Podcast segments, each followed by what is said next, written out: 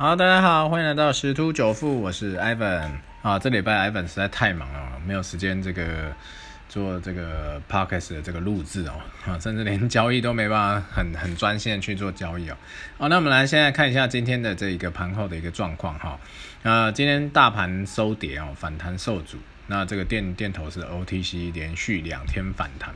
好，而且今天这个量有点缩啊，最主要也是因为这个三天连假了。啊，这个怕这个国际市场有一个变数，啊，所以量缩，所以昨天强弹三百多点，昙花一现，尤其是这个航运三雄哦，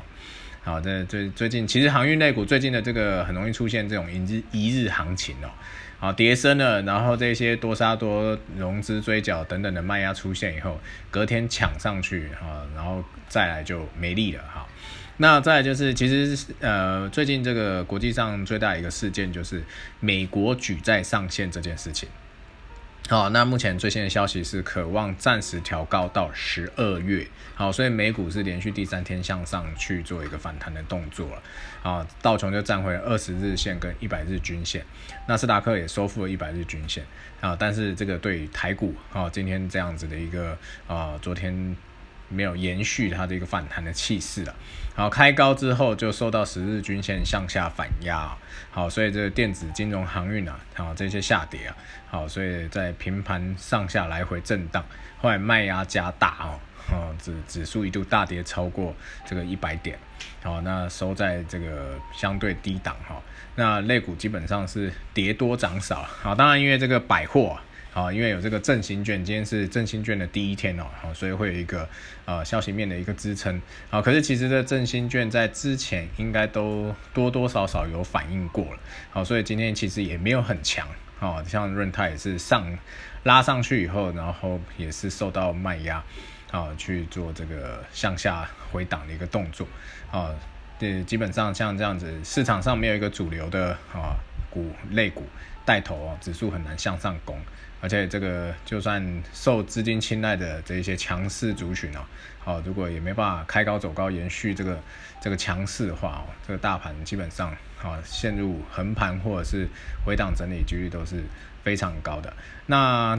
在就是今天早盘盘面比较强，其实就是 IC 设计跟这个半导体产业。好，这个 IC 昨天跟今天都蛮强的，尤其是这个智源哦，好，那就像这种细制材 ABF。啊，这种强势族群哦，续涨，好像刚刚讲的半导体检测、检测啦、散热啊、PCB 啊等等都是好的续涨。好，那这个这个其实基本上还是这个市场上的一个啊资金的宠儿啦，尤其是这个半导体这个台积电啊，然后又创下了两个啊不错的一个记录营收啊、啊获利啊等等的，好打脸之前那个大摩。好，那我们就看衰这个半导体产业。好，所以说接下来其实第四季就是电子股的天下。好，所以这个船产上想要有好的表现是相对难。好，所以目前依照最近这样盘势的一个操作，啊，Evan 有发现大概一个情况，不是说绝对，但是可以给各位去参考。好，就是当这个主流不是在电子是船产的时候，好，这个这个呃指数的震荡啊，可能。可能会比较大哦，也不是说比较大，然后就是会来回震荡，然后这个族群如果是呃资金集中在船产的话，那轮动速度会比较快，好，所以如果有在做操作，在做波段或当冲的时候，可以去留意一下族群轮动的部分，好，但是要慎防卖压，因为啊有一些股票的这个好融资维持率还是蛮惊险的，好像这个航运类股哈，好，那这个是今天的这一个。情况哈，那当然，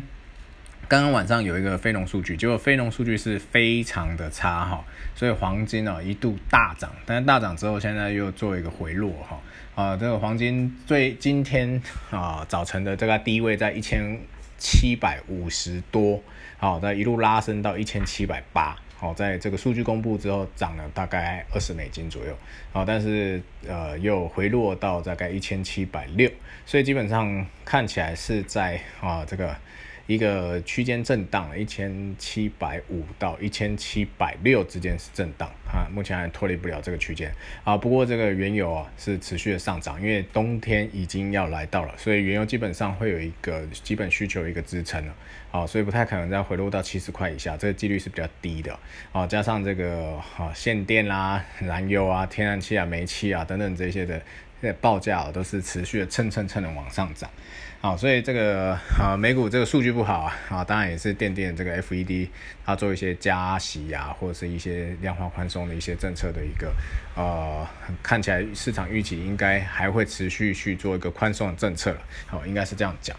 好，那我们再看一下这一周，哦，这一周其实。呃，一开始都是受这个中国恒大集团的一个呃因素去影响了，好，不过后来这个新闻有讲到，他有一个买家去接手它，好，那这个是最主要的一个影响，好，在这个本周之前，好，所以造成这个一路杀啊，甚至啊去探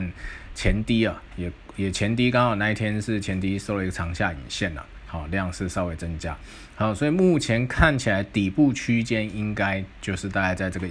一万六千一百多点这边，好，应该是可以确立，好，这只是这个这个 W 底啊，好，第二只脚有点丑，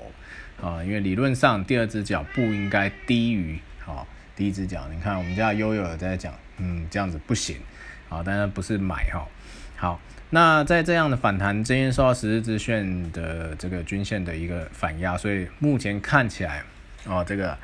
下面支撑是在啊一万六千一百多这边，那上面的压力应该就是在这十日均线这边，好，所以应该会在这个区间进行盘整，所以呃，投资朋友不要过度乐观，好像会哦开始往上涨，虽然欧美是蛮强势的，好，我想这个。呃，目前来看，光这个量能哦，好就也不太有可能有这样机会哈。好，那当然最近这个啊，我们在买卖股票的时候，也可以去好从我们身边的一些小细节去着手。好像那个美股的这个 Netflix，好股价大涨，好这个各位有猜到原因吗？好，最主要就是因为由于游戏燃烧啊。好，这个到底各位有没有？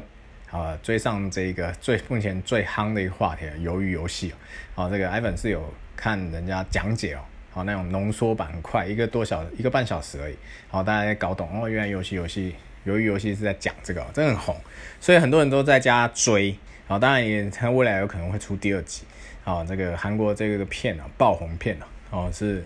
写的是还不错啦，所以这个还没看的朋友可以去看一下。然后，所以这呃，大概这一周的一个情况就是这样子哈，在目前看起来确立底部跟这个上档的这个压力的一个位置啊，那